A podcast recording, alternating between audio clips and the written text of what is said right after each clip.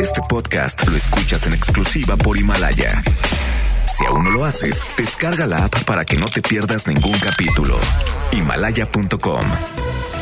MBS Radio presenta Cero corrupción, que es un problema grave. Acabe la impunidad en México, que pague el que debe de pagar. will not fund border security. en directo con Ana Francisca Vega por MBS Noticias.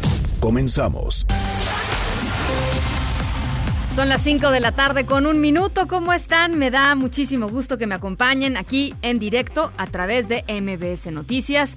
Yo soy Ana Francisca Vega. Hoy es jueves 28 de noviembre de 2019. Nuestras redes sociales, ya saben, siempre abiertas para que podamos platicar. Arroba Ana F. Vega en Twitter. Ana Francisca Vega Oficial en Facebook, MBS Noticias en todas las plataformas de redes sociales, tal cual como MBS Noticias.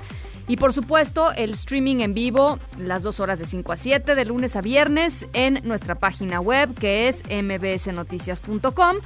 Y aquí en cabina los leo siempre con muchísimo gusto en nuestro número de WhatsApp, que es el 5543 77 1025. Va de nuevo.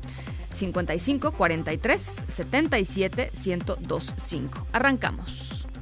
En directo.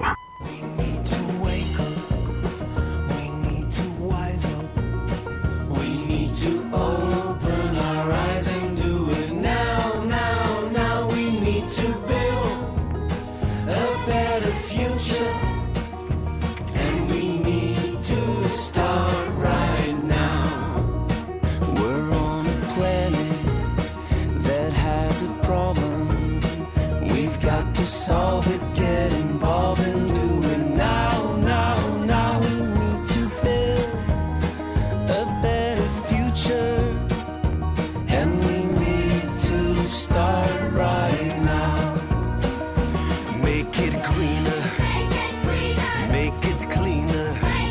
Bueno, pues en este espacio hemos platicado eh, desde muy distintos ángulos eh, la emergencia climática que está viviendo nuestro planeta, la responsabilidad, por supuesto, del, ser humano en, eh, pues en exacerbar muchísimos de los, pues de los fenómenos climatológicos que están sucediendo en, en nuestra tierra, en nuestros hábitos, nuestras pequeñas decisiones y cómo impacta todo esto en la salud de nuestro, de nuestro medio ambiente, de nuestro planeta.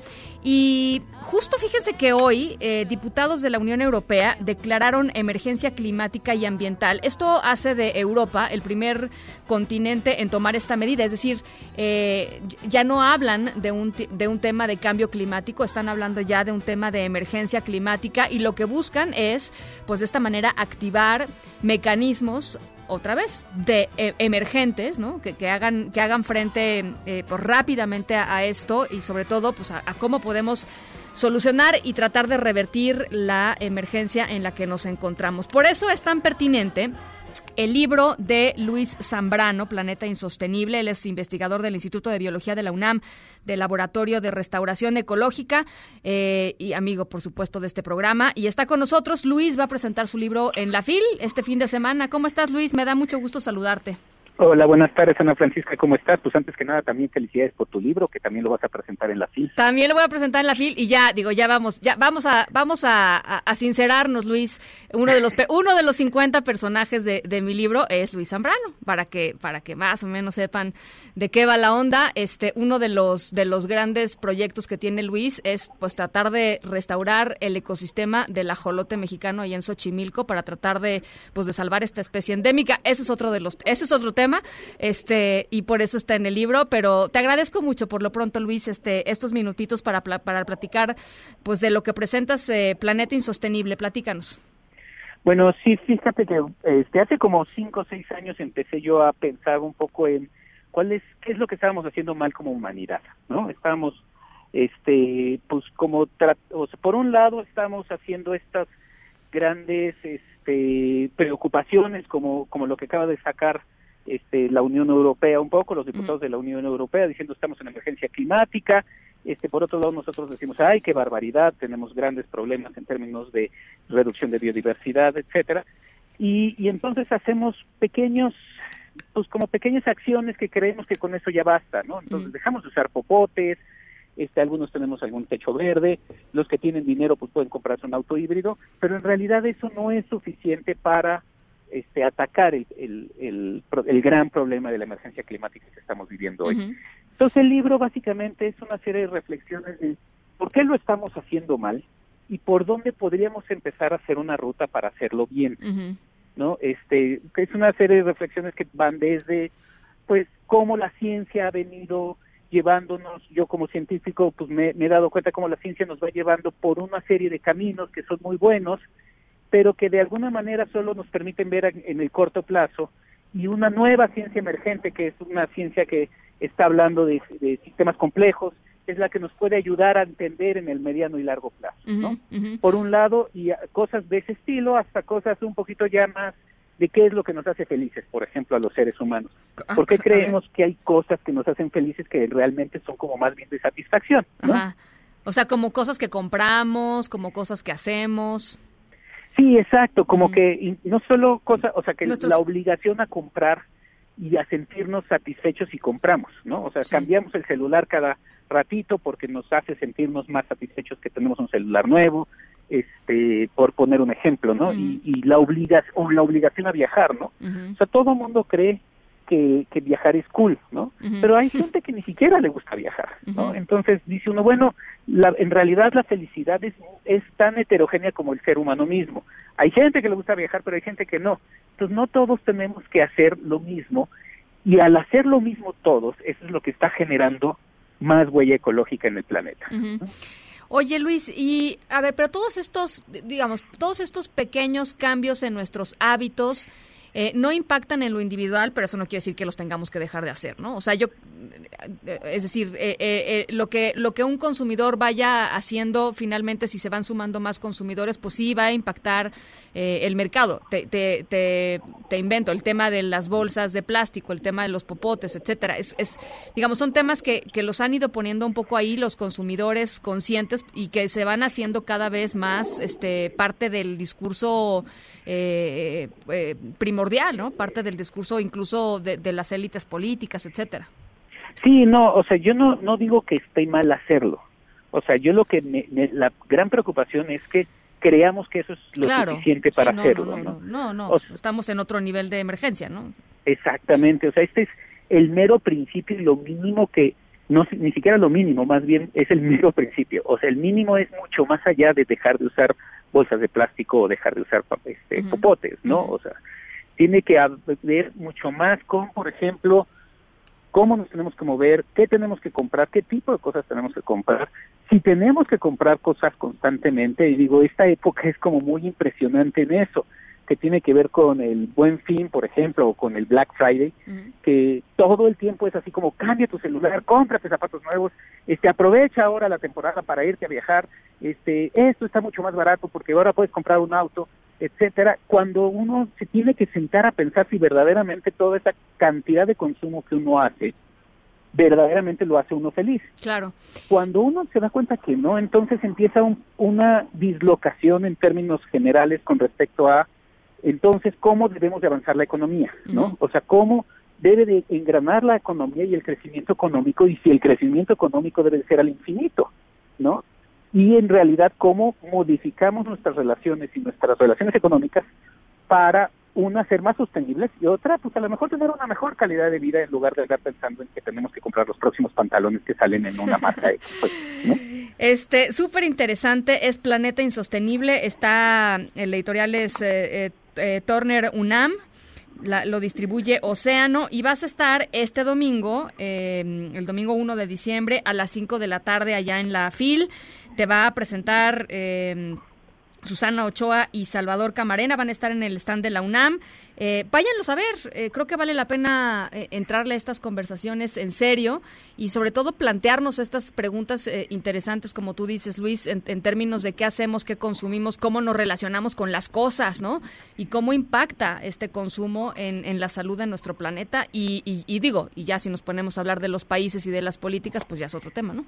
Exactamente. Y sí, ya nada más reiterar un poco, no quisiera que esto se viera como moralista de deja de consumir porque es malo. No, o sea, es repensémonos un poco y el libro trata también un poco de entender en términos científicos cuáles son nuestras interacciones tanto sociales como, como ecológicas como económicas, ¿no? Sí.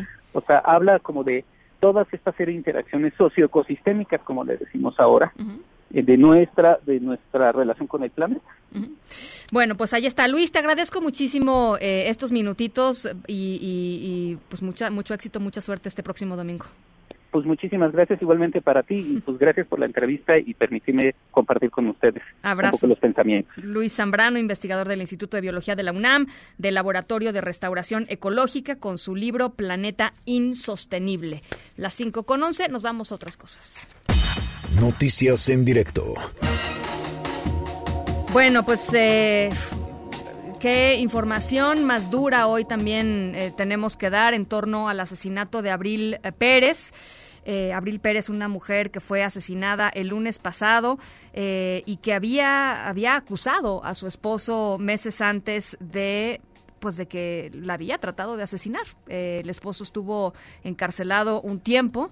Eh, la atacó el esposo con un bat, le pegó en la cabeza, la trató de cortar con un bisturí, no logró asesinarla porque su hijo llegó, eh, eh, lo metier- metieron a la cárcel al esposo y un juez, un juez decidió que pues eso no había sido un intento de feminicidio, sino que había sido simplemente agresión familiar. Salió el esposo y presumiblemente pues es el esposo quien eh, pues intenta eh, intenta asesinarla y finalmente termina asesinándola el lunes pasado. Todo esto por supuesto en términos del asesinato en sí mismo bueno está todavía eh, eh, por definirse, pero el presunto el presunto responsable es el esposo, ese mismo que salió a raíz de la sentencia de este juez. Su nombre era Abril Pérez. La Procuraduría Capitalina anunció acciones a seguir contra el magistrado y contra los jueces involucrados en el feminicidio de Abril. Juan Carlos Alarcón, te saludo con mucho gusto. ¿Cómo estás?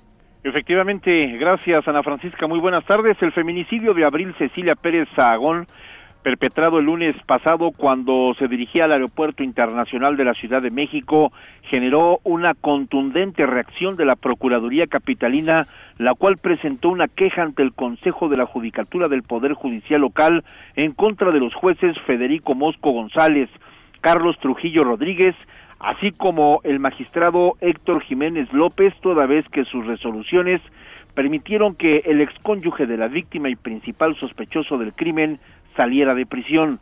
En tanto, la Fiscalía de Servidores Públicos inició una investigación en contra de los tres juzgadores a efecto de deslindar responsabilidades y en caso de encontrar indicios de alguna irregularidad en su actuación, podría iniciarse un procedimiento penal en su contra. El vocero de la institución, Ulises Lara López, explicó que la queja permitirá al órgano de control interno del Tribunal Superior de Justicia analizar la actuación del juez que conoció de la causa penal, del magistrado que ordenó la modificación de las medidas cautelares y la de un segundo juez de control que otorgó la libertad a la expareja de la afectada. Escuchemos. Dichas acciones contemplan una queja ante el Consejo de la Judicatura con relación a la actuación de dos jueces de control y un magistrado, así como dar vista a la Fiscalía de Servidores Públicos para iniciar una investigación al respecto. Un juez de control dictó auto de vinculación a proceso en contra de Juan N. y le fijó prisión preventiva oficiosa hasta que el pasado 3 de noviembre un magistrado ordenó llevar a cabo la revisión de las medidas cautelares y el mismo juzgador determinó reclasificar el delito como violencia familiar y lesiones, mientras que otro juez ordenó la libertad del imputado. Antecedentes del caso revelan que en enero pasado Abril Cecilia fue víctima de una golpiza por parte de su esposo, quien le causó severas lesiones, por lo que la afectada recurrió a la Procuraduría para denunciar la violencia de la que fue objeto.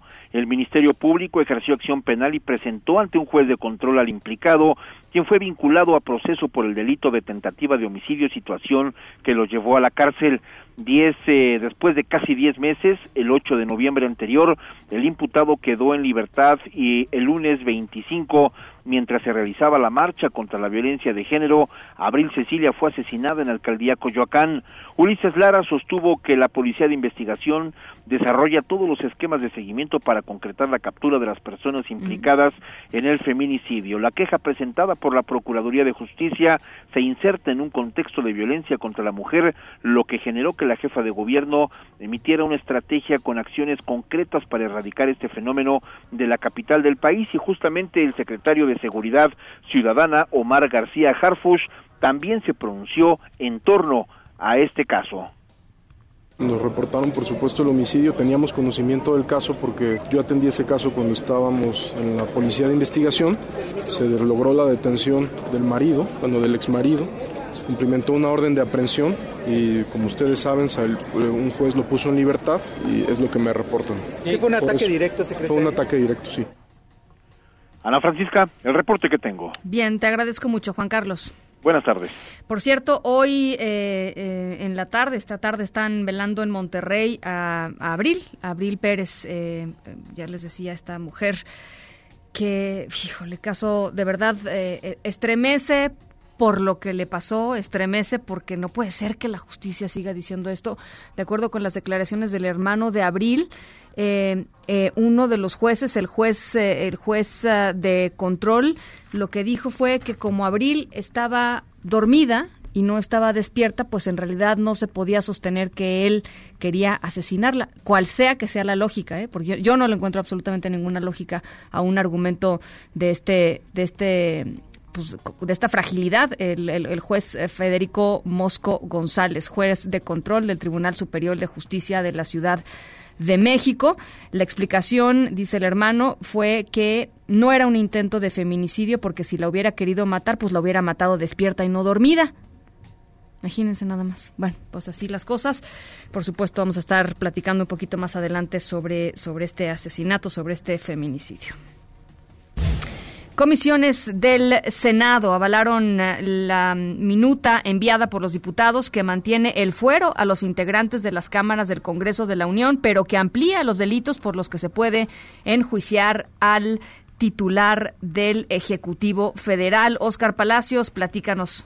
¿Qué tal, Ana Francisca? Buenas tardes. Así es, las Comisiones Unidas de Puntos Constitucionales y Estudios Legislativos Segunda del Senado hablaron esta minuta que fue devuelta por la Cámara de Diputados y que amplía el catálogo de delitos por los que se puede enjuiciar al presidente de la República. Con el voto mayoritario de Morena, las comisiones se allanaron precisamente a los cambios realizados en San Lázaro a este proyecto que establece que el titular del Ejecutivo podrá ser juzgado por delitos de corrupción y electorales, así como por traición a la patria. No obstante, bueno, bueno, el proyecto elimina el planteamiento que había sido aprobado por la Cámara Alta para poder enjuiciar también a diputados y senadores por estos delitos, lo cual, bueno, fue criticado por legisladores de oposición e incluso también de Morena. El senador por el PAN, Julián Rementería, lamentó que los diputados hayan suprimido este piso parejo, dijo que se había propuesto tanto para el titular del Ejecutivo como para los propios legisladores. Escuchemos lo que planteamos es que pudiéramos estar en igualdad de condiciones frente a cualquier acto de este tipo en el, al que tuviéramos que ser llamados. Ponerle, permítame la expresión, el piso parejo tanto al presidente de la República como a los legisladores. De igual forma, la senadora por el PRI, Claudia Ruiz Maciel, lamentó que la colegisladora haya desestimado todo lo que se trabajó en la Cámara Alta y que fue aprobado con un amplio consenso. En tanto, el senador por Morena, Félix Salgado Macedonio, reconoció que a los diputados simplemente les dio miedo y se echaron para atrás. Así lo dijo. Me duele mucho tener que reconocer y darles la razón a los compañeros opositores. Dicho en palabras mexicanas, se echaron para atrás los diputados les dio miedo. Esa es la verdad, les dio miedo. El dictamen aprobado se remitió a la mesa directiva para que en los próximos días se someta ya a la consideración del Pleno. Ana Francisca es el reporte. Buenas tardes. Gracias, muy buenas tardes, Oscar. Hasta luego. La Dirección Ejecutiva y la Junta General Ejecutiva Ampliada del INE calificaron como una andanada en contra del INE y de los consejeros la reciente iniciativa legislativa impulsada por eh, diputados de Morena, más de 100 diputados de Morena, para renovar la presidencia de ese organismo cada tres años. Básicamente lo que se dice es, eh, pues no quieren que Lorenzo Córdoba continúe como presidente del Instituto Nacional Electoral, quieren reducirle eh, el periodo a tres años, es decir, que termine el, el año, el año entrante. Eh, y bueno, pues eh, esto es lo que consideran como una andanada. En un comunicado advirtió a los legisladores que esta acción viola la autonomía del instituto. Y ante críticas por la falta de experiencia, el presidente Andrés Manuel López Obrador defendió esta mañana el nombramiento de Ángel Carrizales como director de la Agencia de Seguridad, Energía y Ambiente, a pesar de que en los últimos meses fue rechazado. ¿Se acuerdan de Ángel Carrizales, alguien que era parte pues de la gente que acompañaba al presidente López Obrador en sus giras, un ayudante, digamos, de, de, sus, de sus giras, un equipo del equipo cercano, personal, pues. Eh, hace unos meses eh, Ángel Carrizales había sido rechazado cinco veces en el Senado para ocupar un cargo en la Comisión Reguladora de Energía y bueno, pues eh, ahora fue nombrado por el presidente como director de la Agencia de Seguridad, Energía y Ambiente y así lo defendió el presidente López Obrador. Ángel es una persona con capacidad profesional, es una gente honesta, tiene toda nuestra confianza, es mi facultad el nombrarlo. Pasó la prueba en presidencia, es una asignación directa porque asiste en la ley y lo conozco ya para irnos entendiendo mejor, porque hay quienes tienen mucha experiencia están graduados hasta en universidades del extranjero, pero son deshonestos, además charlatanes, gente sin decoro. ¿Y saben qué es lo que más me importa? Más que la experiencia, la honestidad. 90% honestidad, 10% experiencia. ¿Cómo la ven? ¿Cómo la ven? Bueno, pues allá está el presidente López Obrador, las 5 con 22. Vamos a, vamos a una pausa y regresamos con más. Nos gustaría que pensaras en qué momento supiste que necesitabas un seguro de auto. ¿Fue acaso cuando escuchaste esto? ¿Y cuándo pensaste en un seguro de hogar? ¿Fue cuando recibiste las llaves de tu nueva casa? ¿Y cuál fue el sonido que te dijo que necesitabas un seguro de vida? Seguros Banorte. Seguro de auto, de hogar y de vida. Banorte no está para que lo ames, está para asegurar lo que amas de la vida. Aplica restricciones, términos, condiciones, aviso de privacidad y requisitos de contratación en banorte.com. En directo con Ana Francisca Vega por MBS Noticias. En un momento regresamos. Este podcast lo escuchas en exclusiva por Himalaya. Continúas escuchando en directo con Ana Francisca Vega por MBS Noticias. No quiero que me pare mi papá, no quiero que lo deporte.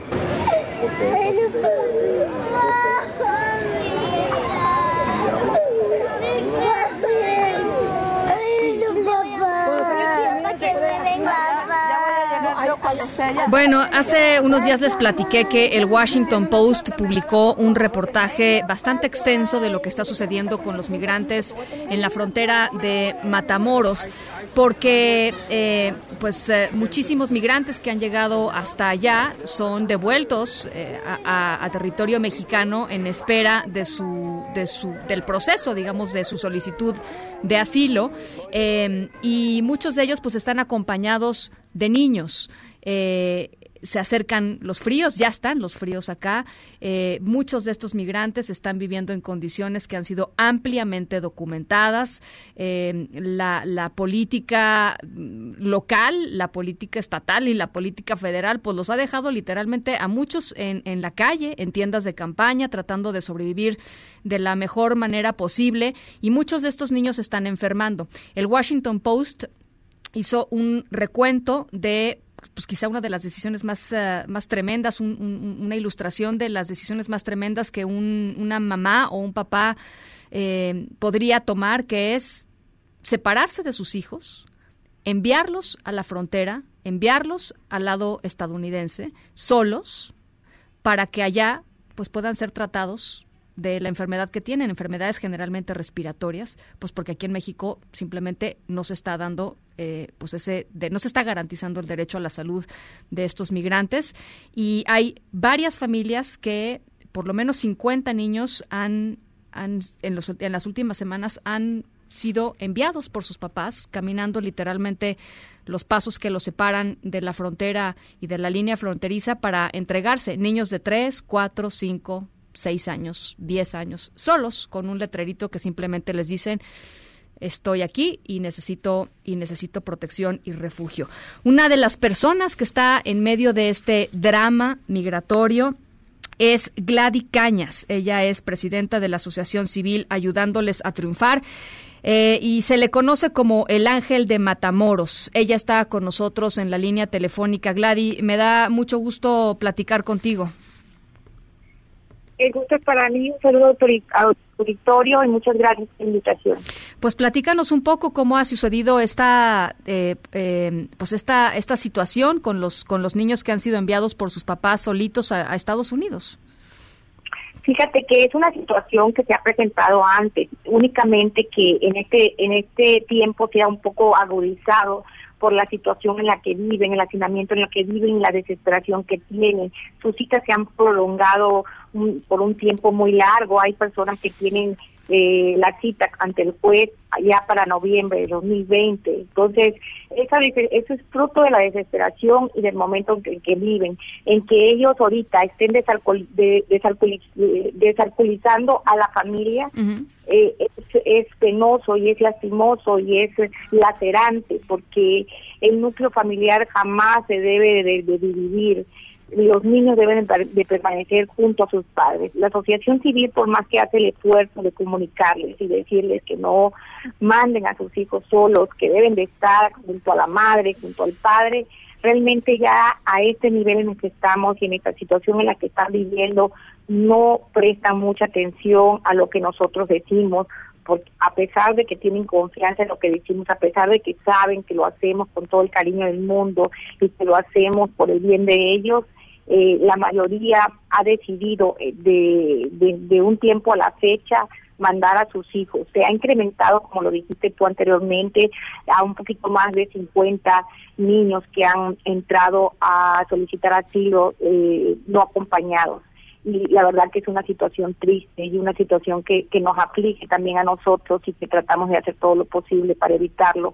Pero bueno, cuando ellos ya deciden tomar esta decisión es porque ya lo han pensado muchas veces y porque ya han... Eh, han, Están desesperados, ¿no, Gladys? Están desesperados, ¿no? Sí, sí, están desesperados porque la verdad que la situación para ellos aquí es triste, es lastimosa, es lacerante el que vivan hacinados, el que vivan en situación eh, pues de, austeridad en, en, un puente internacional, en un campamento improvisado, en un campamento no urbanizado, con, la, con las eh, pocas de, cosas necesarias que hace falta para un ser humano para vivir dignamente, pues eso es lo que hace que, la desesperación. Y aunado a los nuevos decretos del gobierno de Estados Unidos que están implementando últimamente que hacen que, que el estrés se vuelva colectivo y que esa alarma y el miedo que les da estar aquí esperando tanto tiempo y no poder eh, pasar a, hacer una solicitud de asilo o que su solicitud de asilo no vaya a ser tramitada o, no vaya a ser tomada en cuenta porque la solicitud de asilo a, eh, a pesar de que las personas entran eh, al país, y algunas han podido entrar al país para esperar su solicitud de asilo, pues es un proceso que lleva largo tiempo de, de varias entrevistas con el juez. Entonces, todo eso provoca que está provocando ahorita esta nueva situación. No es nueva, esta situación que se ha agudizado más de mandar a niños no acompañados a solicitar asilo. Este, eh, eh, entiendo que, que muchos de estos niños que, que han tenido que cruzar solos la frontera eh, están enfermos. ¿qué, ¿qué, nos puedes decir de su, de su condición física, Gladys? Bueno, eh, eh, eh, algunas personas, algunos niños eh, sí están enfermos, producto de las enfermedades comunes que se dan aquí en el campamento, enfermedades respiratorias, enfermedades gastrointestinales, algunos que tienen enfermedades un poquito ya ya más específicas, más más de, de, con especialistas específicos, pero en realidad sí hay niños enfermos, pero también hay niños que que los están mandando porque no quiere, ya no quieren que estén aquí, no quieren que vivan esta situación, mm, quieren que darles otras oportunidades eh, de vida a los niños o prefieren esperar los padres aquí y que sus niños esperen de otra manera allá. Igualmente, las personas que ya desistieron de la solicitud de asilo y tienen hijos un poquito eh, de 14, 15 años, prefieren que, sus hijos se vayan para darles otras oportunidades de vida, educativas, eh, otro ambiente y ellos se regresan porque hay personas que no solamente se vinieron con toda la familia, hay personas que dividieron otra vez a la familia, la dividen y la vuelven a dividir. Quedan familias en su lugar de origen, se vienen con parte de la familia y vuelven a desmembrar a la familia, quedándose una parte de la familia en Estados Unidos y otra parte. Ella, por ejemplo, el, caso de la hondureña que estoy ahorita pensando, es una persona que eh, su hija de 15 años la mandó para que, que solicitara asilo. Eh, ella se regresa porque tiene dos hijos menores en Honduras. Entonces, esa, esa desmembrar ese núcleo familiar tan grotescamente, un hijo por acá, otro hijo por allá, pues la verdad que para mí, que soy madre de familia, es lastimoso porque yo siempre eh, fomento esos valores, esa unión familiar. Eh, yo sé que nadie sale por porque quiere salir, salen por necesidad y porque cada persona tiene una al salir de su país de origen y hacer una travesía tan peligrosa como la que hacen y tan larga como la que hacen, pues no cualquiera la hace. Entonces, eh, esa es la situación. Sí hay niños enfermos, pero también hay padres de familias que quieren darle, según ellos, otras oportunidades. Y para ellos, desde su punto de vista y desde su manera de pensar, esa es la mejor forma de darle otra oportunidad a su hijo. Claro que no, que no comparto yo esa opinión. Bien. Bueno, Gladys, pues eh, yo te agradezco mucho este testimonio. Vamos a estar, por supuesto, tratando pues de, de, entender mejor este pues este fenómeno que está sucediendo allá. Por lo pronto, gracias y estamos en comunicación. Gladys Cañas, presidenta de la Asociación Civil Ayudándoles a Triunfar, eh, conocida como el Ángel de Matamoros. En directo.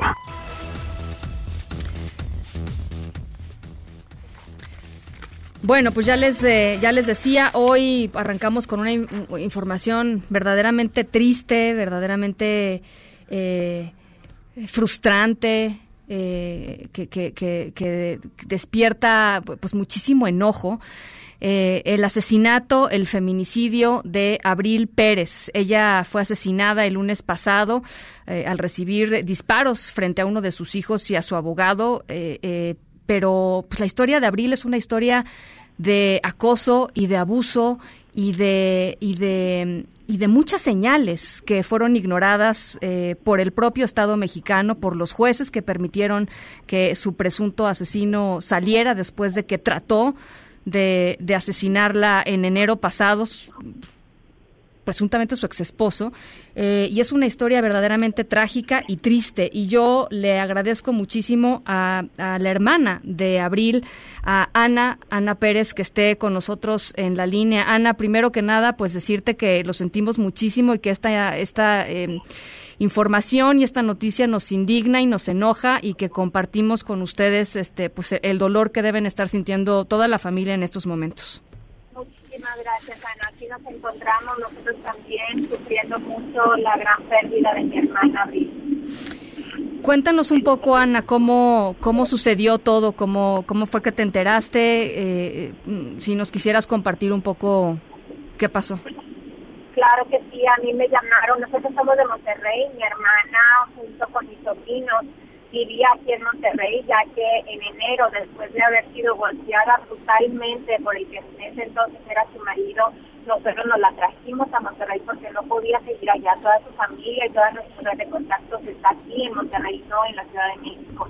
Y ella únicamente acudió a la Ciudad de México porque eh, a petición de su ex marido, de su ex esposo Juan Carlos García, le pidió que fuera a una sesión eh, psicológica eh, por un perito a su hijo Juan Carlos García Pérez entonces acudieron a la Ciudad de México únicamente para atender esa cita que era necesaria en la definición de la custodia, que era obvia que eh, la tenía mi hermana. Sin embargo, al momento de salir de esa sesión psicológica de, del niño, eh, lo siguieron una, unos motociclistas que en el momento de que se enfrentaron a tráfico eh, ahí en la Ciudad de México, se acercaron y por el vidrio trasero del lado del copiloto eh, dispararon hacia mi hermana directamente. Esto no fue un caso que pareciera un asalto o que quisieran hacer algo diferente, fue directamente y únicamente hacia mi hermana. Mi sobrino iba recargado en el asiento de mi hermana, a un centímetro arriba de la cabeza de mi sobrino, dispararon. No les importó absolutamente que estuvieran los niños ahí. Eh, ella iba con su abogado, iban hacia el aeropuerto porque ya venían de regreso a Monterrey cuando esto ocurrió. De una manera vil, una manera indignante que no podemos seguir permitiendo que exista esta violencia para la mujer. ¿Cómo están tus, tus sobrinos, Ana? Están deshechos. Le arrebataron a su madre, una madre amorosa, es una madre creyente de Dios y creyente de la justicia, porque desde enero ella le levantó una serie de denuncias eh, en diferentes en diferentes lugares y aunque recibió muchísimo apoyo finalmente esta persona su ex marido fue eh, lo, llevaron preso lo llevaron preso en el mes de septiembre. Estuvo dos meses preso. Había salido apenas tres semanas antes de que esto ocurriera. Lo dejaron libre dado que cambiaron un, un juez unitariamente apegado a la ley orgánica sin consultarlo, sin colegiarlo, cambió el veredicto de feminicidio, lo cambió a violencia familiar. Y dado que esto ocurrió, él salió libre únicamente para que tres semanas después asesinara a mi hermana. ¿Ella qué les decía? Abril, ¿qué les decía? Que tenía muchísimo miedo. Ella se lo manifestó a cada persona con la que habló. Hay una persona que nos apoyó muchísimo, que es la fiscal de violencia y se llama Claudia Violeta Azar en la Ciudad de México. Ella le estamos sumamente agradecidos porque nos ha apoyado en cada una de las instancias y apoyó a mi hermana cada vez que estuvo ahí presente. Y mi hermana siempre manifestó miedo contra él porque sabía que él podía hacer esto, que finalmente acabó ocurriendo, dado que lo dejaron libre por cambiar el veredicto. Ella, ella vivía con miedo incluso antes, ¿no? Eh, eh, entiendo que había una historia de acoso, de abusos, este, de, mucha violencia en esta relación. Así es, había, había toda una serie de violencias contra mi hermana que mi hermana toleró y permitió y fueron de menos a más hasta que esto ocurrió. En el mes de, 4, perdón, el 4 de enero la golpeó estando dormida, la golpeó con un parche en la cabeza, estando ella dormida. Mi hermana se despertó al tiempo que mi sobrino entró a la recámara y pudo forcejear con él para salvar a mi hermana y fue quien la salvó, mi sobrino, su hijo, menor de edad de tan solo 15 años, la salvó en enero. En esta ocasión ya no fue posible. ¿Qué opinas, Ana, de las decisiones de, de estos jueces que, que, pues, que decidieron dejarlo suelto, que decidieron reclasificar esto diciendo, a mí me, me impresiona mucho esta frase que, que dijo eh, eh, tu hermano, dice que el juez lo que, lo que dijo es que como ella, eh, si la hubiera querido matar en, en esa ocasión, la hubiera matado despierta y no dormida. Es correcto, esa ¿Qué fue es la eso? razón por la que cambió. Esa fue la razón por la que el juez decidió hacer este cambio y definitivamente no podemos seguir tolerando que a través del poder o el dinero haya jueces vestidos que permitan que se realicen asesinatos como el de mi hermana. Ya no más, porque todas, cada una de las mujeres somos abril. ¿Te parece, Ana, que, que, que hubo, que hubo un tema de corrupción o un tema de machismo o, de, o, digamos... No puedo confirmar que fue lo que ocurrió, pero definitivamente esto no hubiera sido normal porque ella estaba preso. Ella estaba ahí, lo tenían ahí para que mi hermana pudiera seguir y rehacer su vida de una manera tranquila en conjunto con mis sobrinos. Lo cual, dado el cambio de este veredicto, es que mi hermana le sucedió lo que le pasó. ¿Qué les dicen las autoridades de la Ciudad de México, Ana? Están completamente comprometidos con nosotros, lo cual nos da muchísimo gusto. La Fiscalía nos ha tratado de una manera excelente. Igual estamos muy agradecidos con la Procuradora General de Justicia estamos completamente agradecidos porque hemos recibido todo el apoyo. Pero necesitamos hacer un cambio y un cambio en este aspecto de los jueces porque no podemos permitirlo.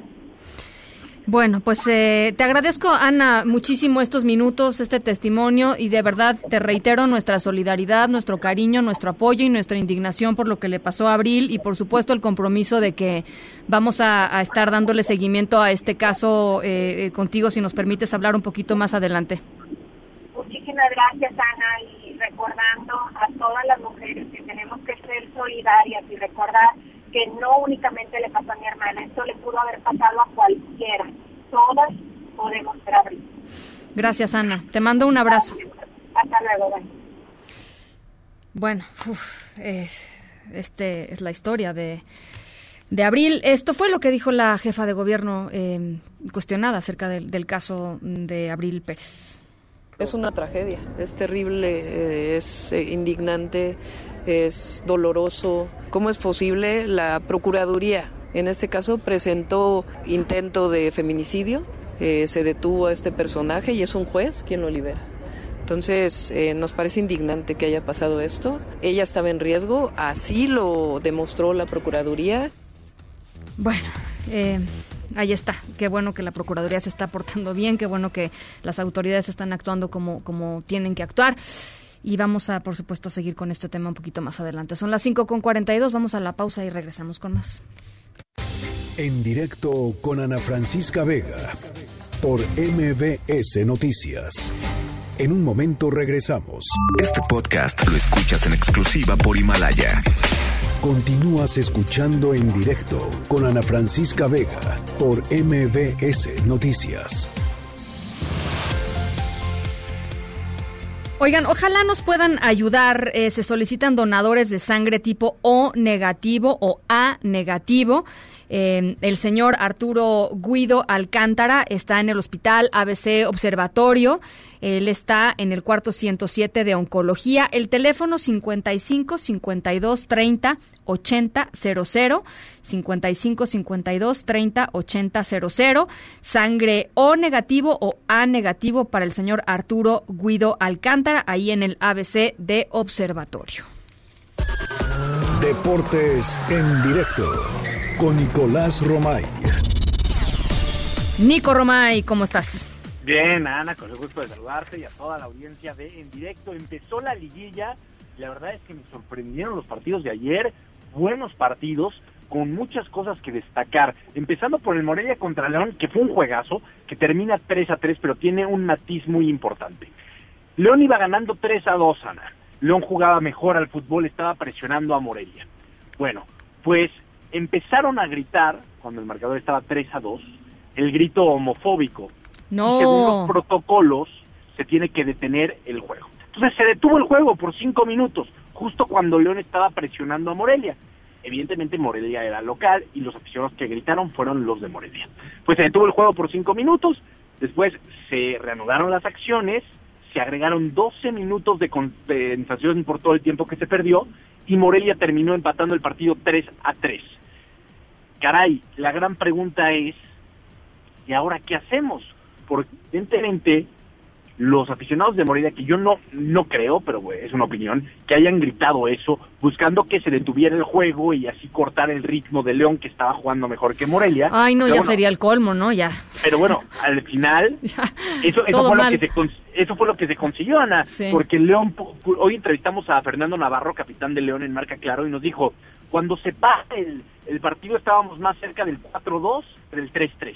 Se para el partido, se corta el ritmo, se enfrían los futbolistas, después Morelia arranca mejor y empate el juego. Entonces, lo que debió de haber sido pues una sanción, terminó ofreciendo a Morelia, a la afición que gritó.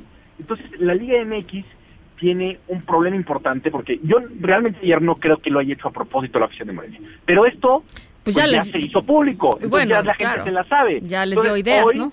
Hoy, exactamente. Hoy, ¿qué va a pasar en el Monterrey contra Santos?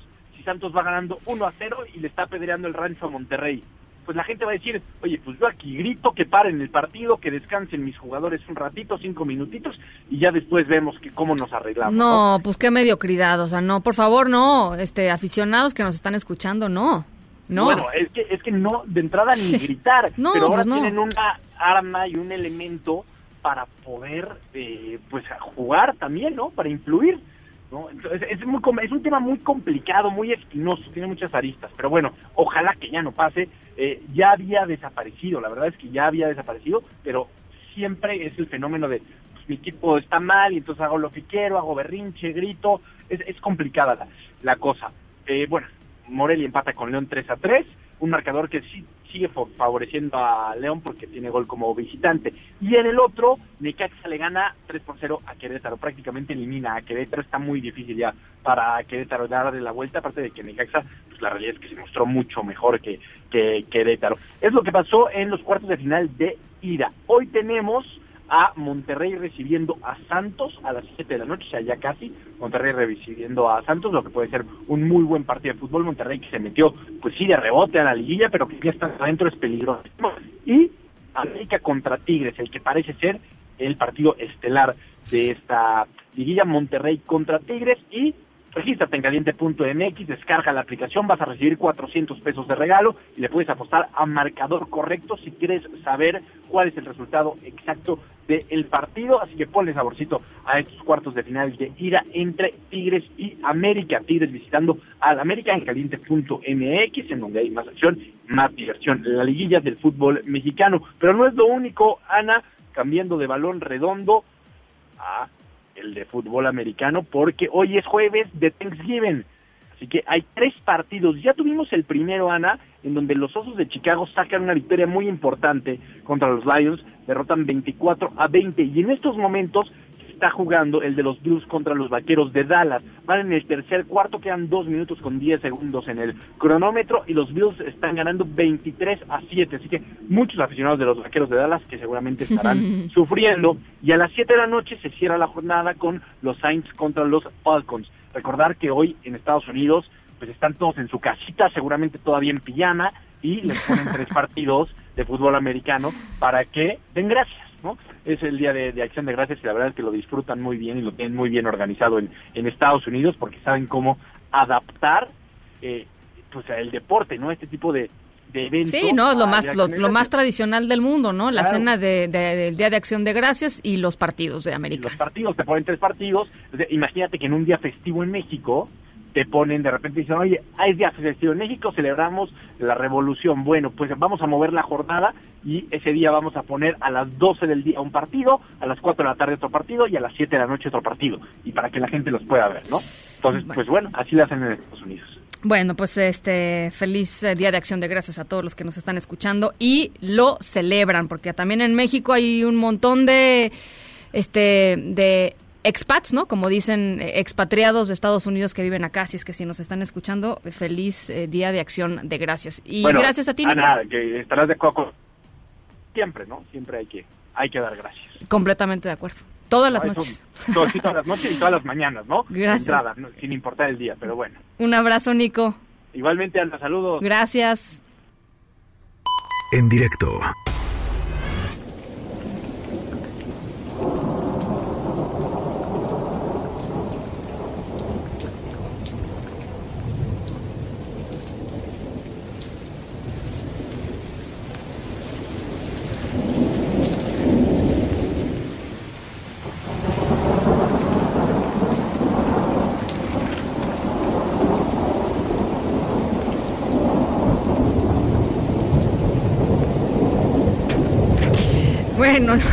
Nuestra historia sonora de hoy la verdad está de carcajada. Hay que ponerle un poquito de un poquito de humor a este día. Este tiene que ver, estamos escuchando sonidos de tormenta, este tiene que ver con algo que sucedió durante una tormenta que se ha vuelto viral como casi todo lo que lo que sucede en este mundo que tiene algo de risa o de gracia.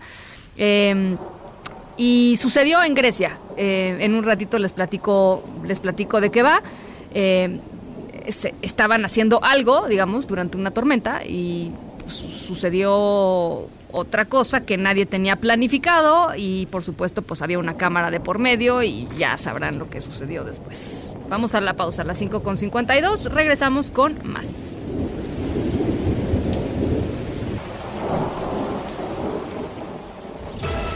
En un momento continuamos en directo con Ana Francisca Vega. Este podcast lo escuchas en exclusiva por Himalaya. Continúas escuchando en directo con Ana Francisca Vega por MBS Noticias.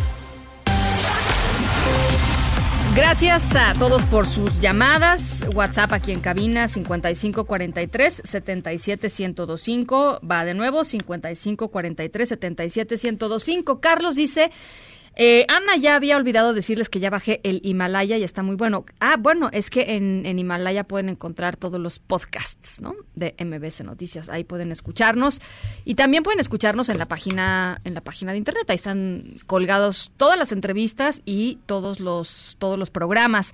Mike nos dice feliz día de Acción de Gracias. Muchas gracias, Mike, igualmente. Y Sofía pregunta si el libro que escribí va a estar en Kindle y que lo comprará ahora mismo. No, Sofía, no está en Kindle por porque parte importante del libro es que tiene actividades, entonces puedes interactuar con el libro. Entonces la idea es, es más bien pues tenerlo físico porque, porque hay muchas cosas que son más bien como de actividades, además de pues eh, las historias de estas 50 extraordinarias personas del pasado y del presente de México. Así es que más bien el asunto es en físico, a la antigüita, análogo, vamos a llamarlo así. Eh, a ver, otra vez va esta solicitud, donadores de sangre tipo O negativo o A negativo, el señor Arturo Guido, Alcántara, en el hospital ABC Observatorio. Él está en el cuarto 107 de oncología. El teléfono es el 55 52 30 80 00. 55 52 30 80 00. Arturo Guido Alcántara, Hospital ABC de Observatorio. En directo.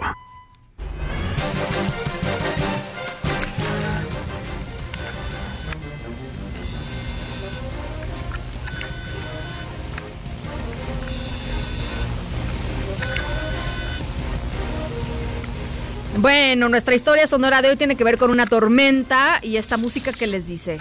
Este, es música como de noticiario, ¿no? Eh, de acción. Bueno, pues eh, sí, efectivamente, nuestro protagonista de la historia sonora de hoy es eh, un reportero, un reportero que pues estaba en medio de una, de una tormenta, estaba cubriendo la nota, ¿no? De, de, en medio de una tormenta, en vivo, eso es importante decirlo, anda estaba en vivo, y pues en vivo todo puede pasar, ¿eh?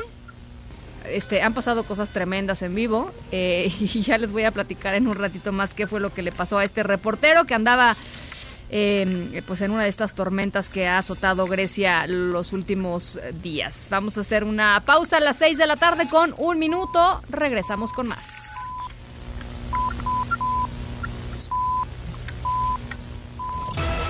En un momento continuamos en directo con Ana Francisca Vega. Este podcast lo escuchas en exclusiva por Himalaya. Una voz con transparencia. Una voz objetiva. Una voz plural. Una voz plural.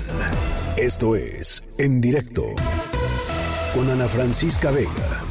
En directo, MBS Noticias.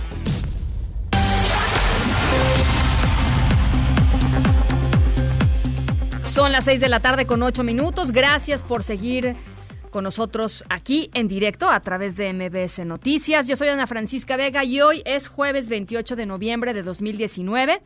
WhatsApp en cabina para que podamos platicar 5543 77 1025. Ahí les va de nuevo 5543 77 1025. Saludos a toda la gente que nos está escuchando desde Torreón, Coahuila a través de Q91.1. Muchos saludos. Y por supuesto desde Zacatecas a través de Sonido Estrella, que es el 89.9. Y a toda la gente que nos ve y nos escucha en nuestra página de internet, mbsnoticias.com. Muchísimas gracias por acompañarnos estas dos horas. Tenemos todavía muchísima, muchísima información. Así es que vamos dándole. Noticias en directo. El feminicidio de Abril Pérez el lunes pasado no fue un asalto, fue un ataque directo. Así lo dijo aquí en directo su hermana Ana Pérez. Lo siguieron una, unas motociclistas que en el momento de que se enfrentaron a tráfico ahí en la Ciudad de México, se acercaron y por el vidrio trasero del lado del copiloto dispararon hacia mi hermana directamente. Uh -huh. Esto no fue un caso que pareciera un asalto o que quisieran hacer algo diferente. Fue directamente y únicamente hacia mi hermana. Mi sobrino iba recargado en el asiento de mi hermana, a un centímetro arriba de la cabeza de mi sobrino, dispararon. No les importó absolutamente que estuvieran los niños ahí. Y también eh, Ana criticó la actuación del juez Federico Mosco González. Este juez eh, Mosco dejó en libertad al ex esposo de su hermana, presuntamente su asesino, a quien Abril había denunciado en enero por intentar asesinarla. Esta persona, su ex marido, lo llevaron preso en el mes de septiembre. Estuvo dos meses preso. Había salido apenas tres semanas antes de que esto ocurriera. Lo dejaron libre, dado que cambiaron un, un juez monetariamente apegado a la ley orgánica, sin consultarlo, sin colegiarlo, cambió el veredicto de feminicidio, lo cambió a violencia familiar. Y dado que esto ocurrió, él salió libre únicamente para que tres semanas después asesinara a mi hermana. Y esto fue lo que dijo al respecto la jefa de gobierno Claudia Sheinbaum después de que se dio a conocer que la Procuraduría de la Ciudad de México va a investigar al magistrado y a los jueces involucrados en la liberación del exesposo de Abril. No tenemos esta nuestro audio, ahí está. Es una tragedia, es terrible, eh, es eh, indignante, es doloroso. ¿Cómo es posible? La Procuraduría, en este caso, presentó intento de feminicidio, eh, se detuvo a este personaje y es un juez quien lo libera. Entonces, nos parece indignante que haya pasado esto. Ella estaba en riesgo, así lo demostró la Procuraduría. Y la situación de los migrantes que están enviando a sus hijos solos a cruzar la frontera no es nueva, pero se agudizó sí en las últimas semanas por las condiciones que están viviendo en los campamentos que están ahí en la frontera en Matamoros. Así lo aseguró en directo Gladys Cañas, presidenta de la Asociación Civil, ayudándoles a triunfar. Algunos niños eh, sí están enfermos, producto de las enfermedades comunes que se dan aquí en el campamento, enfermedades respiratorias, enfermedades gastrointestinales, sí hay niños enfermos, pero también hay niños que los están mandando porque no quiere, ya no quieren que estén aquí, no quieren que vivan esta situación, quieren que darles otras oportunidades eh, de vida a los niños o prefieren esperar los padres aquí y que sus niños esperen de otra manera allá. Rafael Caro Quintero ya puede dormir tranquilo. Un juez federal le concedió al fundador del cártel de Guadalajara la suspensión de extradición a Estados Unidos, así como a otros de sus colaboradores a Caro Quintero lo requiere una corte federal de ese país por los delitos de secuestro y homicidio en 1985. Este caso importantísimo eh, del agente de la DEA aquí en México, Enrique Quique Camarena. Y el gobierno de Estados Unidos ofrece además una recompensa de 20 millones de dólares por su captura. Tras 28 años de prisión, Caro Quintero obtuvo su libertad, se acordarán ustedes, en el penal de Almoloya.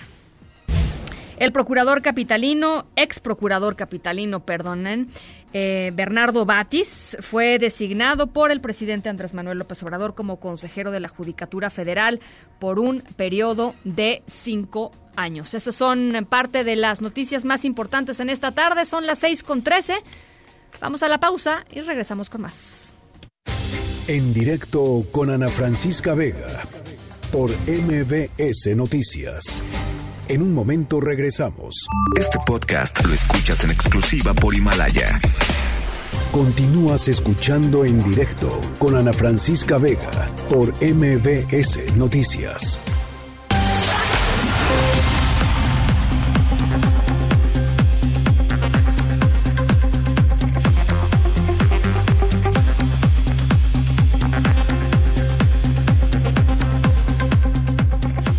Oigan, fíjense que salió una nota muy interesante em, sobre una encuesta del Instituto Nacional de eh, Estadística y Geografía, el INEGI, que eh, pues básicamente lo que hizo fue documentar el tiempo que pasamos las mujeres en México haciendo labores domésticas versus el tiempo que eh, lo eh, pasan los hombres en México haciendo labores domésticas.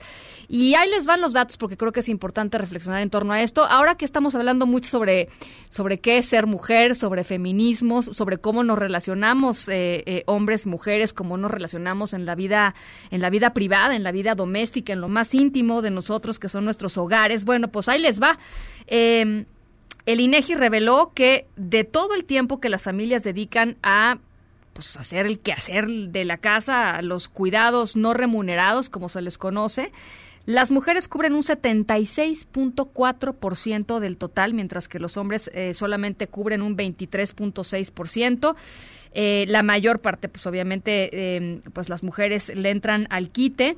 Eh, estos resultados muestran que cada persona participó en promedio con el equivalente a 42.602 pesos anuales por sus labores domésticas y de cuidado. Sin embargo, el trabajo de las mujeres tuvo un valor de casi 60 mil pesos, mientras que el de los hombres fue de 22.390 pesos. Bueno, pues estos son algunos de los de los datos que, que sacó el INEGI para platicar sobre esto. Está en la línea de en directo. Yo le agradezco mucho. Francisco Guillén, él es director general adjunto de cuentas nacionales del INEGI. Francisco, me da mucho gusto saludarte. ¿Qué cifras, eh?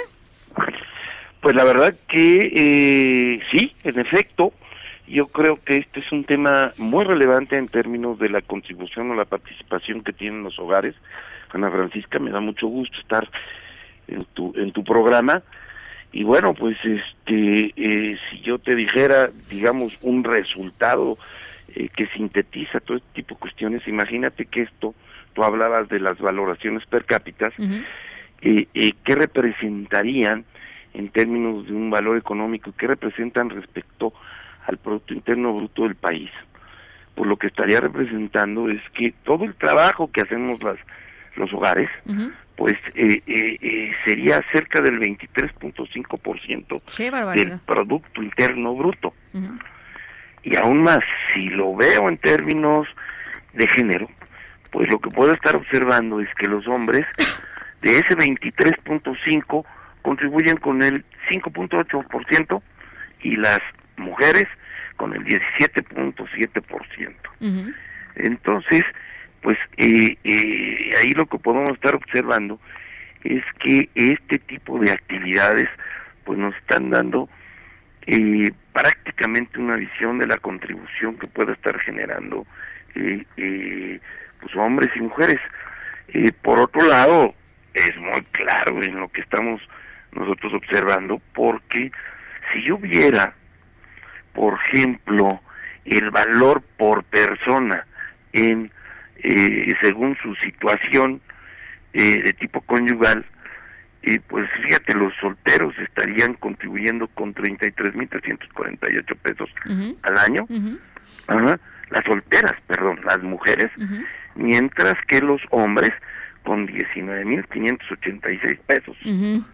Si me voy a, a digamos, eh, los casados o, o, o, los que se encuentran en unión libre, pues las mujeres contribuyen para aportar un poco más de lo que tú ya señalabas, con 76 mil 163 pesos al año, y los hombres casados o unidos, 23 mil 788 pesos.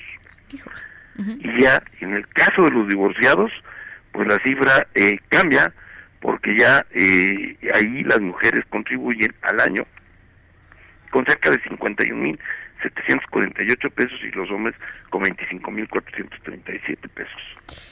Pues lo que nos dicen estas cifras es que eh, pues hay, un tema ahí de, de, trabajo no remunerado que si de alguna manera lográramos como sociedad, como país, este, de alguna manera eh, no nada más cuantificar para saber cuánto cuánto estamos, en cuánta deuda estamos con las mujeres o con los hombres por el trabajo hecho en casa, sino que lográramos de alguna manera, este, pues digamos que, que, este dinero existiera y se pagara, este, pues habría un, un, importante incremento en el, en el, en el producto interno bruto, en el desarrollo del país. Digo, nada más para decir, este, el petróleo representa menos del 10% del PIB, estaríamos hablando del 23% nada más en el trabajo de las mujeres, ¿no?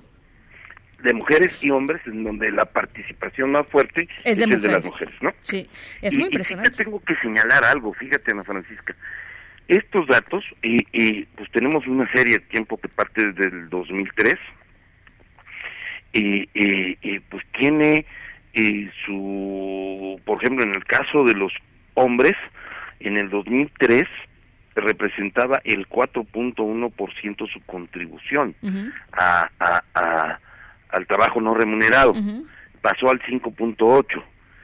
Sin embargo, fíjate, eh, el de las mujeres pasó del 16.1 en 2003 y en el 2018 es 17.7. O sea, aumentó. Va aumentando, y esto lo que significa es que hay una dinámica que aun cuando hay una participación ma- ma- eh, eh, también eh, mayor de los hombres, pues las mujeres siguen siendo un soporte en términos del trabajo no remunerado que se realiza en los hogares. Este, pues todavía con mayor razón, ¿no? Momento de, de revalorar el trabajo no remunerado, de, de reconocer el trabajo no remunerado, es una barbaridad. Así es, así es. Oye, no, sí, adelante, adelante. Sí, no. Y yo, por ejemplo, te puedo decir que en términos de horas a la semana, y pues las, mi- la- la- la- las mujeres pues, tuvieron una carga de trabajo mucho más fuerte, porque estamos hablando en millones de horas a la semana de cerca de tres, de 3.362, es decir, 3.3 millones de horas, mientras que los hombres es de 2.7 millones de horas. Oye, en términos de las acciones que la gente hace dentro del hogar, también tienen datos interesantes, ¿no? Uh, por supuesto. A ver. Por ejemplo, te puedo señalar que eh, pues cerca del, eh, eh, si lo veo en términos ya de un valor o darle un valor a los servicios que se prestan los propios hogares, por ejemplo, eh, eh, eh, las que se llevan el, el- la mayor parte es los cuidados y apoyos a nuestras personas enfermas, con el 31.8% Del tiempo. Ajá, Ujú. del, de, del, eh, de esos, de los 5.524, 621 millones de pesos que hemos calculado. Y le siguen, pues, eh, todo lo que nos abastecemos los propios hogares en términos de la alimentación. Es decir, la cocina, eh, eh, eh, los guisados que realiza la mujer para satisfacer las necesidades de alimentación en, en nuestro hogar, ¿no? Alimentación, limpieza, Limpieza, mantenimiento. Eh, incluso las compras de administración de hogar, ¿no? Es ahí donde medio se equilibra la cosa, pero pero este, de todas maneras es importante eh, la administración que tienen las mujeres respecto de los hombres, ¿no? Bueno, pues eh, muy interesantes cifras, muy ilustrativas, Francisco, y sobre todo, pues sí, yo creo que nos abren mucho los ojos en términos de la aportación de la mujer a, a- pues a la vida, a la vida doméstica, ¿no? De, este país, al funcionamiento y, y la inequidad que existe en este reparto de, de labores entre hombres y mujeres. Este, me, pareció muy interesante y, y sobre todo, pues abre mucho los ojos en términos de lo que hay que hacer y hacia dónde hay que dirigirnos, hacia una sociedad pues más igualitaria y no encuentro otro lugar en donde haya este pues más necesidades y más eh, importancia que en las casas, ¿no? En los hogares. Ana Francisca, pues somos parte de un hogar, todos, Exacto. yo creo. Exactamente. Bueno, Francisco, pues te agradezco mucho estos minutitos. No, gracias a ti y muy amable por este espacio. Un abrazo, Francisco Guillén, director general adjunto de Cuentas Nacionales del INEGI. En directo.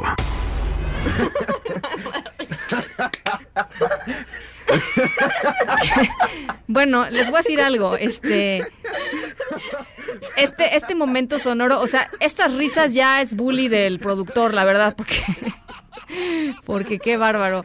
Este pues sí, la verdad sucedió algo en esta transmisión en vivo de este reportero que estaba reporteando, buscando la nota ahí en, en las tormentas que han azotado Grecia los últimos días. Este, que pues lo único que podemos pensar es la verdad qué risa lo que le pasó. Este, y, la risa que se aguantaron, pues los que estaban viéndolo desde el lado del estudio, porque pues ahí tuvieron que hacer cara de palo pero pues de, de pronto parecía que les ganaba la risa. Ya les platico en un ratito más de qué va nuestra historia sonora de hoy, por lo pronto los dejo con esto.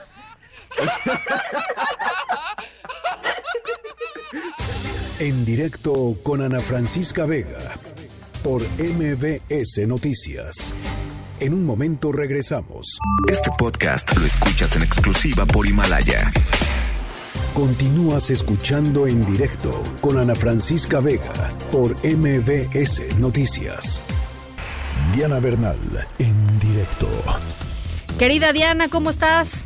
Ana Francisca, qué gusto saludarte. Muy buenas tardes, sigue tu auditorio. Igualmente, Diana, pues platícanos qué nos traes hoy. Es muy relevante, oye. Sí, es relevante, Ana Francisca, y tú ya lo has informado con la excelencia que te caracteriza en tu medio. Esta modalidad que ahora va a existir a partir de abril que cuando tú hagas cualquier consumo en cualquier terminal con punto de venta de tarjetas de crédito o débito, ya va a quedar de inmediato registrado si tú así lo deseas, si el contribuyente así lo desea, es opcional, su RFC. Entonces el comprobante que expida el negocio, la tienda departamental, ya te va a servir también como factura.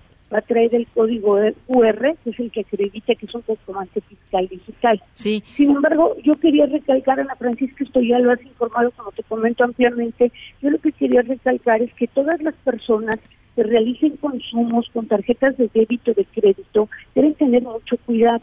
¿Por qué? Porque si en un momento dado, el SAT ve que lo que declaraste de ingresos es inferior a lo que gastaste con tus tarjetas o a lo que pagaste a sus tarjetas, te va a poder fincar una discrepancia fiscal, así se llama la figura, y te va a cobrar la diferencia de impuestos. Digo, las personas físicas a veces le prestan tu tarjeta de crédito a tu hijo, a tu mamá, a tu hermano, y sin embargo, ese gasto que haga un familiar, un amigo tuyo, se te va a presumir a ti y entonces el SAT va a poder fincar una discrepancia. Oye, muy- y Dime, pero a ver, este, pa- pa- a ver, vamos por pasos. ¿Esta discrepancia podría suceder desde cualquier monto o hay un monto a partir del cual el No. SAT dice, ah, caray, ¿qué pasó aquí? Aquí sí es cualquier monto. Si tú, por ejemplo, en un ejercicio el contribuyente declaró que tuvo ingresos por 100 mil pesos en el ejercicio, pero sumando todos los gastos que hizo con sus tarjetas de débito con sus tarjetas de crédito, resulta que en realidad pagó y gastó 140 mil pesos, el SAT le va a poder cobrar impuestos por los 40 mil pesos restantes. Y la carga de la prueba es a cargo del contribuyente. O sea, el contribuyente puede decir, pues sí pagué, pero lo que pasa es que pedí un crédito para pagar o todavía gasté mucho, pero voy a pagar hasta el año que entra. En esos casos, el problema es que tú lo tienes que probar, aunque seas asalariado. Entonces, el consejo es que lleves un registro básico de tus gastos con tarjetas y ahora sí que los vayas sumando para que en un momento dado no vayan a exceder los ingresos que declares. Ujú. Aunque seas un asalariado que gana cinco mil pesos al mes, por decir. Sí, sí, sí. Entonces, este, y si, bueno, ya, pero ahí cómo procedería, por ejemplo, si tú eres, este, ojalá que no, la mayoría de las personas que nos estén escuchando no entren en este caso, pero si tú eres un verdadero irresponsable y gastas muchísimo en tu tarjeta, mucho más de lo que de lo que ganas, este, ahí también te podrían simplemente, este, ah, mira, Sí, sí. O sea, aunque tú no lo hayas pagado, el solo hecho de que tengas los gastos, porque como tú dices, eres un irresponsable, ya te desplaza a ti la carga de la prueba. qué barbaridad. El SAT simplemente suma tus gastos y la que tiene que probar, oye, es que no he pagado estas ventas, todavía las tengo, eres tú si el SAT te hace una revisión fiscal. Entonces hay que tener mucho cuidado por cualquier persona con sus consumos en tarjetas bancarias porque ya está totalmente bancarizado en la fiscalización por parte del SAT.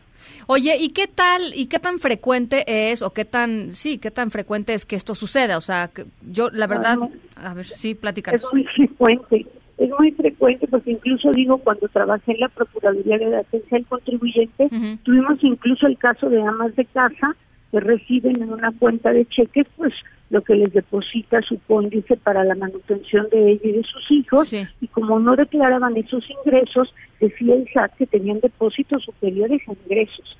Pasa desde amas de casa, estudiantes que abren una cuenta de cheques para que allí todos les depositen y juntar para la graduación, hasta grandes contribuyentes que perciben millones de pesos y que también en un momento dado tienen más depósitos y gastos que ingresos declarados. Sí, es muy común y hay que tener mucho cuidado. Entonces lo que tú dices, tener mucho cuidado es, este, si, si tú eres uno de esos irresponsables, pues no gastes más de lo que, de lo que tienes, No, porque te va a caer eso. Sí gasta, pero lleva un registro Ok. para que puedas probar que eso lo gastaste, pero no lo has pagado, o que le prestaste la tarjeta a un familiar o amigo tuyo. Ya. ¿En qué momento esto se, se- esto se podría convertir en un delito o no? Eh, no, Ok. no, esto no se Es- es simplemente- en delito, hay que estar claros, no, no está tipificado como delito. simplemente te metes en un rollo que tienes que resolver con Hacienda, con el SAT. ¿no? Tienes, tienes que pagar impuestos y además sí te van a imponer una multa y te van a indexar la contribución. Vamos a suponer que alguna dama tiene un novio que la quiere mucho y le paga todas sus tarjetas, qué bonito, ¿no? Bueno, pero en un momento dado le van a decir, oye, fulanita de tal, tú nada más ganaste en el año 100 mil pesos y sin embargo pagaste todas tus tarjetas en las que debías 300 mil, pruébame. Entonces ella tiene que guardar los pagos que un tercero le hizo a sus cuentas de, de tarjetas Ya. de crédito.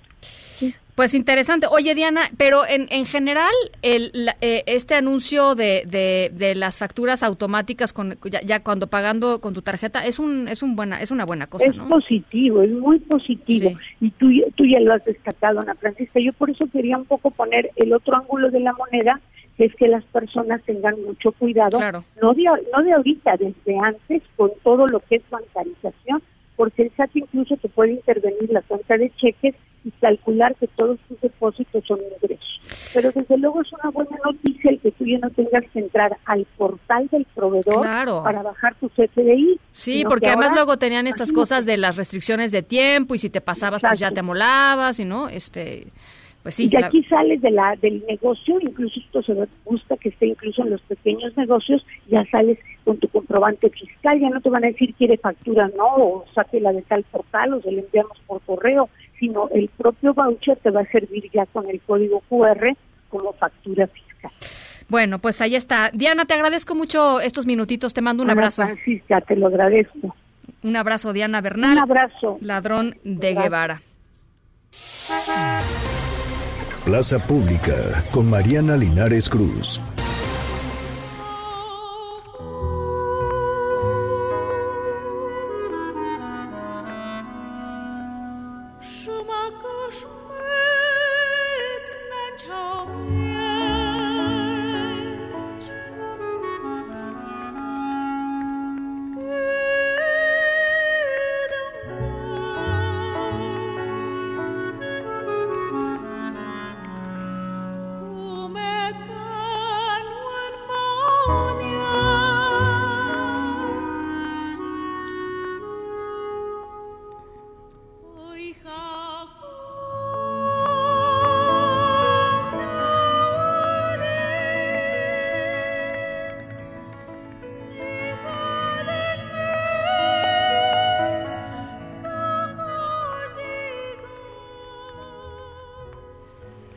Mariana Linares Cruz, ¿qué estamos escuchando?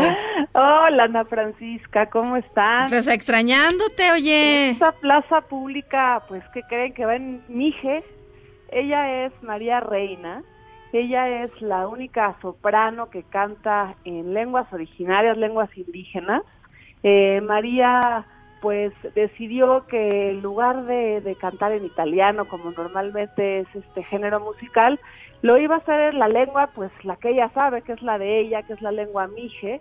Y también se ha decidido cantar en maya, en zapoteco y hasta en rarámuri se echa unos cantos. Precioso. Ella, ella es María, María Reina, como digo, está entre las 50 mejores sopranos del mundo. Aquí no hay de que Latinoamérica, este, Estados Unidos, no, no, no. Es entre las 50 mejores del mundo, Ana. Y el día de hoy nos pareció una oportunidad pues importante para hacer una pausa ante todo lo que está pasando pues en México, en el mundo y que volvamos pues al- a, la raíz, a lo que somos, a escucharnos, tal vez sin entender exactamente lo que quieren decir estas letras, pero simplemente dejarse llevar por el sonido de esta gran, gran, gran soprano Mije eh, de la Sierra de Oaxaca. Me, me encanta, Mariana. Eh, es, es preciosa y como tú dices, es- no importa si no, si no entiendes lo que está diciendo. o sea, en, realidad es el sentimiento, la- el tono, la tesitura, este, la intención. Maravillosa. Eh, a María Reina la pueden encontrar en las plataformas, ahora sí que en las plataformas de música, ella tiene ahí pues ya este varios de sus discos y este fin de semana se va a presentar en San Luis Potosí para la gente que me escribieron el otro día de San Luis Potosí que por qué no hacíamos alguna recomendación por Ah, allá. qué bien. Y por eso estamos haciendo esto también en específico. se presenta el eh, domingo primero de diciembre. Estaremos posteando ya en las redes de en directo eh, los horarios, es entrada libre. Y yo de verdad les que no pierdan la oportunidad de buscar a María Reina en cualquier pues, plataforma que encuentren, que cierren un ratito los ojos y otra vez, aunque no entiendan nada, eh, se, se, se dejen transportar por esta voz dulce pero profunda que pues que viene de, de los orígenes de, de Oaxaca. Divina. Mariana, eh, entonces en San Luis Potosí, este fin de semana, ¿en dónde? Estará ella en el auditorio, se llama País del Maíz, así se llama, País del Maíz en San Luis Potosí, el primero de diciembre, el domingo. Esto es a la una de la tarde en un auditorio gratuito para toda la gente que quiera escucharla. Y pueden también ingresar a la página de María Reina, que es mariareina.org. Ahí también está su agenda y también la pueden encontrar en Facebook, donde va ella actualizando pues todas sus giras. Eh, estuvo la semana pasada en el Auditorio Nacional. Ella además eh, tiene un proyecto de seguir haciendo eh, coros con lenguas mijes indígenas, con niños. Así que estuvo ya el, el fin de semana pasado en el auditorio con pues miles de niños que ahora sí que la siguen como maestra y es parte de su proyecto de que las lenguas originarias pues también encuentren un espacio en estos géneros donde normalmente no se acostumbra a escuchar. Me encanta. Eh, vamos a vamos a compartirles en este momento también su página web para que puedan para que puedan seguirla y conocer esta conocer esta maravillosa voz. Y yo te agradezco mucho, Mariana. Te mando un abrazo y si te parece nos quedamos con un poquito de su de sí, su arte, por favor, de su esa, música. La Llorona en Mije. Un besito, Ana. Un beso, Linares. Apțaptă cățuina, țimeți mbăzămnă, atuk pășă, osnaieș naș.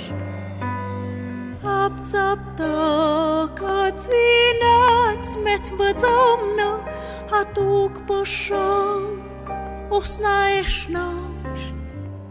Zukunam guaș mi ai, mețavă obă,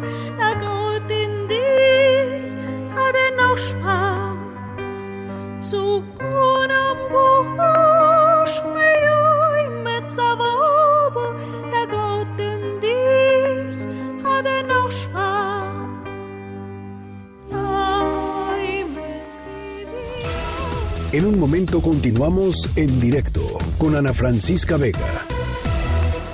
Este podcast lo escuchas en exclusiva por Himalaya. Continúas escuchando en directo con Ana Francisca Vega por MBS Noticias.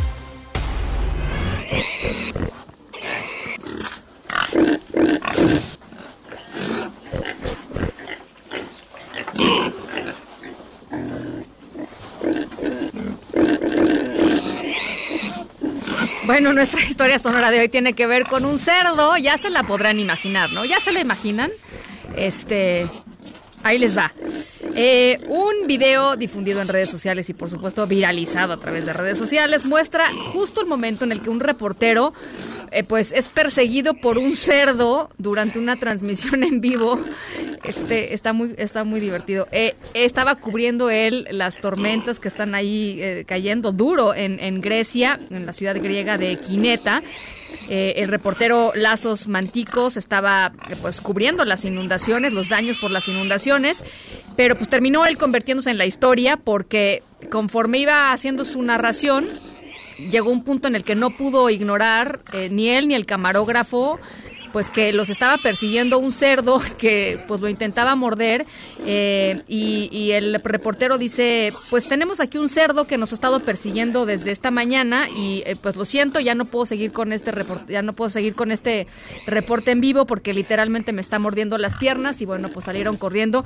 Las personas que estaban en el estudio pues se trataron de no reír pero pues imposible no reírse con alguien al que lo está persiguiendo un cerdo con un micrófono no este en fin trataron de ocultar su risa mm, sin mucho éxito y esa es nuestra historia sonora de hoy.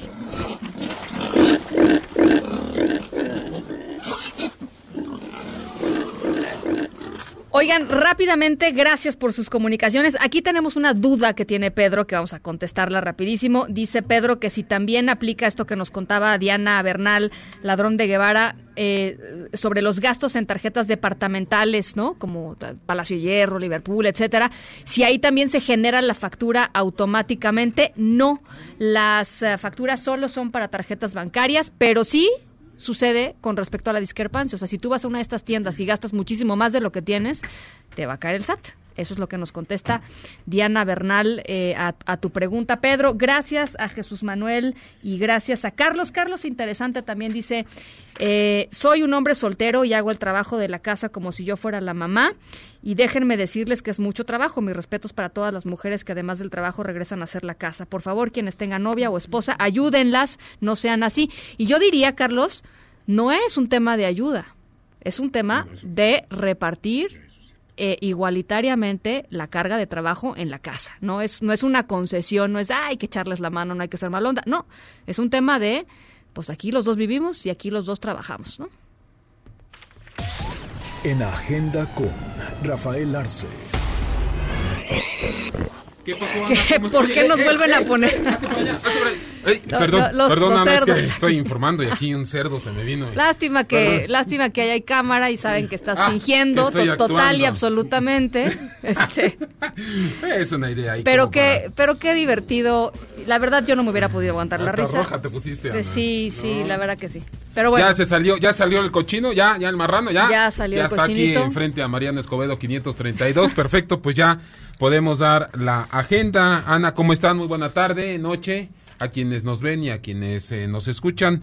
Ustedes saben, como todo en la vida, las cosas así en directo, pues son mucho mejor. ¿Para qué le anda buscando en otros lados si aquí está lo mero bueno? Oye, Ana, Dime.